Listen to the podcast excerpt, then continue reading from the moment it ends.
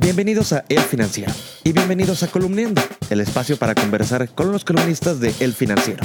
Soy Isaid Mera. El Banco de México decidió en su última decisión de política monetaria mantener la tasa de interés en 8.25%, en línea con lo esperado por el mercado.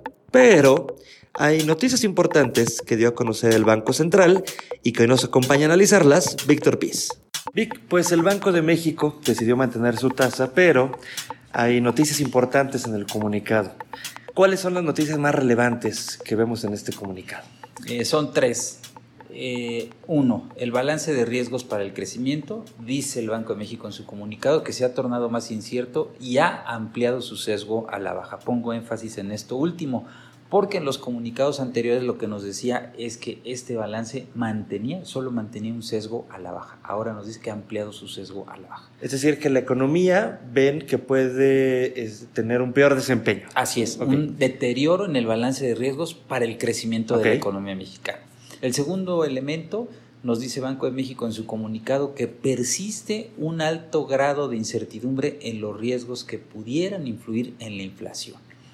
Si lo comparamos con la señal que nos daba en los comunicados anteriores, donde decía que persiste un balance de riesgos al alza para la inflación, claramente esto es muy importante porque aquí el Banco de México, el fraseo que utiliza, nos empieza a decir que el balance de riesgos para la inflación es un poco mixto, un poco más equilibrado ya no hay un, riesgo sesgadamente al alza para la inflación como antes lo había.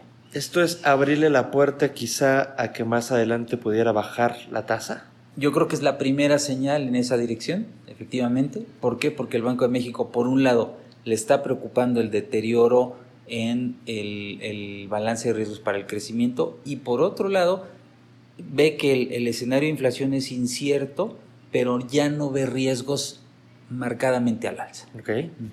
¿Y la tercera noticia relevante? La tercera noticia relevante. Un miembro de la Junta votó por reducir la tasa en 25 puntos base, desde su nivel actual de 8.25%.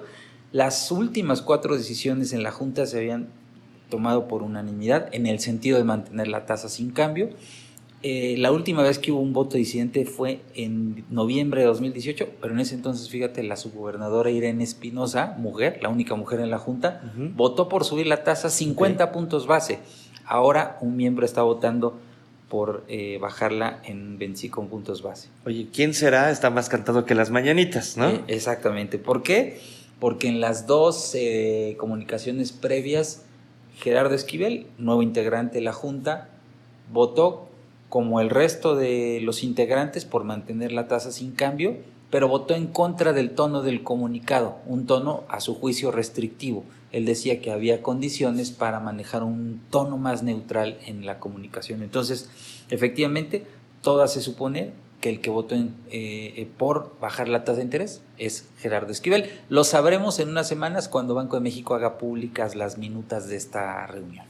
Oye, pero podemos decir entonces que el esquivelismo ya está permeando en el Banco de México por el tono eh, o todavía no. Mm, no hablaría yo de una corriente eh, eh, influida o, liderada por Esquivel, pero te diría que yo creo que el Banco de México sí está ya transitando hacia una política monetaria más neutral después de tres años y medio de tener una política prolongada, política monetaria restrictiva. Y lo hace también en buena medida porque otros bancos centrales, Estados Unidos concretamente, los de Europa, están adoptando posturas más acomodaticias, ¿no? Ya eh, también estamos entrando en una, en una etapa en que, eh, según algunos especialistas, las tasas de interés vienen de regreso, es decir, van a empezar a bajar en muchas economías y México no se puede quedar atrás. La columna Dinero, Fondos y Valores de Víctor Piz la puedes leer todos los miércoles en las páginas de El Financiero y también en www.financiero.com.mx. Soy Sayed Mera, me despido, pero nos escuchamos muy pronto.